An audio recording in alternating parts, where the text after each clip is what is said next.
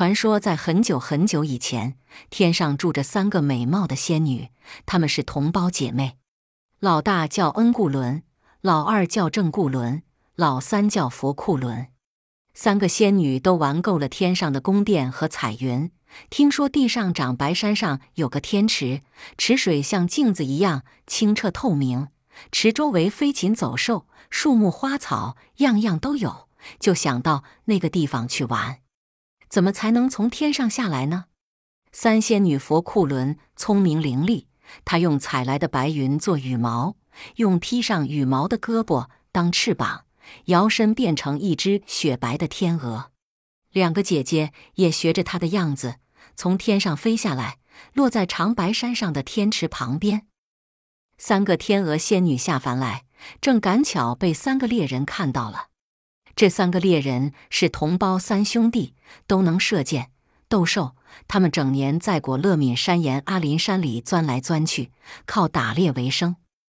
兄弟仨朝天鹅落地的地方奔去，追到天池边上，见三只天鹅变成了三个美貌天仙，正脱下衣服跳进了天池水里。这可把三个兄弟惊呆了，从长这么大还没见过这么漂亮的姑娘呢。老大说。让他们给咱们做媳妇该有多好啊！老二说：“就怕人家不干。”别看老三小，心眼最灵。他说：“咱们把他们的衣裳偷偷拿走，他们回不到天上去，就得留在地上。”老大、老二觉得老三说的办法好，就一起悄悄来到天池旁边，将三个姑娘的衣服拿走了。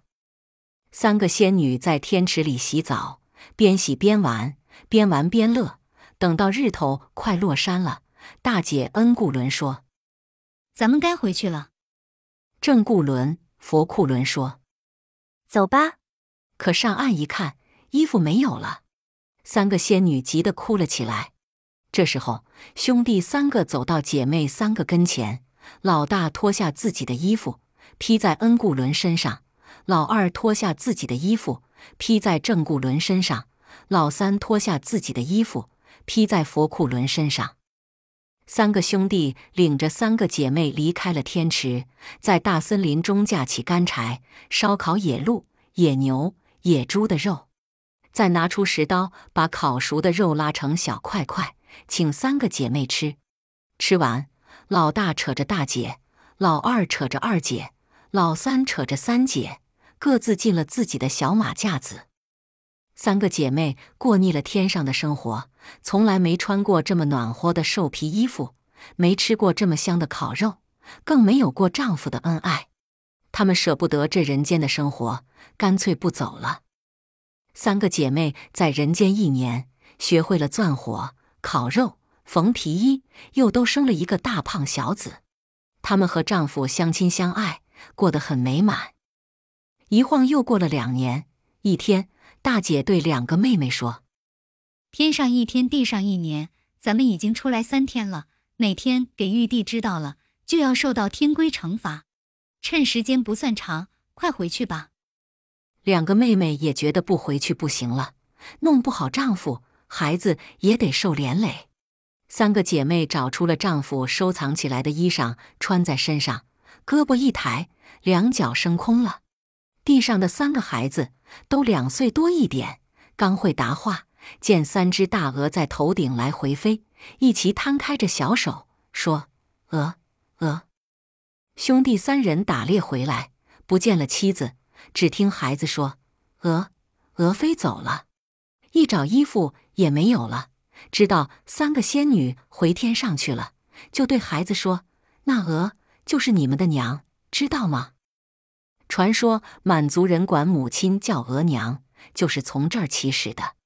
后来受到汉族人称呼母亲为妈妈的影响，才叫成了讷讷。兄弟三人的妻子走后，三个孩子渐渐长大了。这三个孩子顺松花江走到与牡丹江汇合的地方，觉得这里十分宽敞，就在那里定居下来。后来兄弟三人的后代家口越来越多。三支人分开，各支都有自己的姓，分为三姓，因此这地方就叫做三姓了。三个仙女回到天上，吃饭不香，喝水不甜，日夜想念人间的生活，可又不敢把真情泄露出去，只好藏在心里。就这么过了九百九十九天，正赶上王母娘娘开蟠桃会，天兵天将们把守不严，姐妹三个一合计，无论如何也得到人间看一看，就是看上一眼，也可以免得这样牵肠挂肚。姐妹仨还是采天上的白云做羽毛，变成三只天鹅飞了下来，落在果勒凡山岩阿林山上。她们找丈夫、找孩子都不见了。他们在人间时，夏天住的小马架子没有了影；冬天觉得避风寒的地印子也早已填满了泥土。姐妹仨不禁落下泪来，边哭边沿着松花江往下飞。冷不丁在一处密林中发现有个百十户人家聚居的部落，一打听才知道这地方叫三姓，正是她们姐妹三人的后代。天上九百九十九天，地上九百九十九年。不但她们的丈夫早已不在人世，儿子也早就死去了，已不知传了多少代了。三姐妹见三姓人虽然像自己的丈夫一样勇敢，却不像三兄弟那样和睦相处。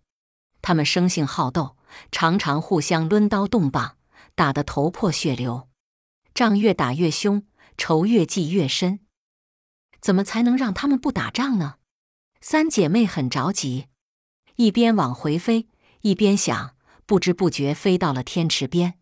她们脱去外衣，跳进天池里，一边想着心事，一边洗起来。正洗着，三仙女见天边飞来一只喜鹊。他飞到天池上空，将嘴里衔着的东西吐在她的衣服上。他本来已经不想在水中多待了，就游着上了岸。见衣服袖上放着一枚熟透了的红果，大的出奇，红的透亮。他在山上待过三年，还没见过这样的果子，捡起来含在嘴里，准备穿好衣服等大姐、二姐上岸给他们看。谁知红果一含进嘴里。哧溜一下，从嗓子眼滑进肚子里去了。大姐、二姐穿好衣服要回天上了，三仙女身子发沉，说什么也飞不起来。大姐、二姐知道她是误吃红果怀了孕，劝她不要着急，等生完孩子再来接她。说完后，先飞走了。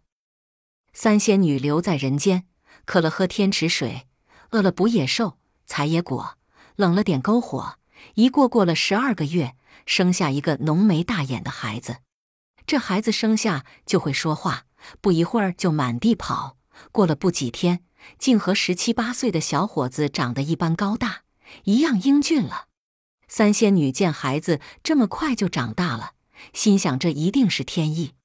她知道人间最贵重的是金子，就说：“孩子，你就姓爱新觉罗吧。”他又望望眼前的布库里山，说：“你的名字就叫布库里雍顺吧。”他想起正在成天打仗的三姓人，又说：“天生你是要你停止械斗，平息战乱，统领人民过安定日子，你懂吗？”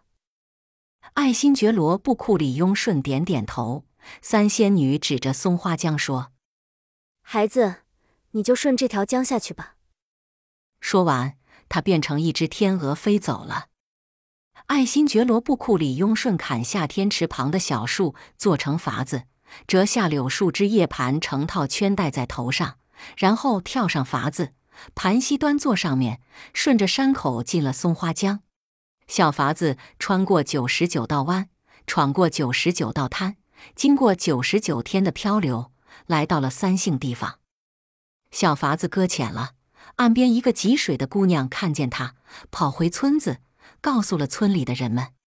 大家争着来看，见他头戴柳枝围成的圈，盘膝端坐在筏子上，那模样很像一尊天神，便问：“你从哪儿来的？”布库里雍顺一指江上头，说：“从上边来的。”大家寻思是说他从天上来的。布库里雍顺想起讷讷嘱咐的话，就是说。我是天女生的天童，来管理你们的。大家见他英俊魁伟，确实与众不同，就相信了他的话。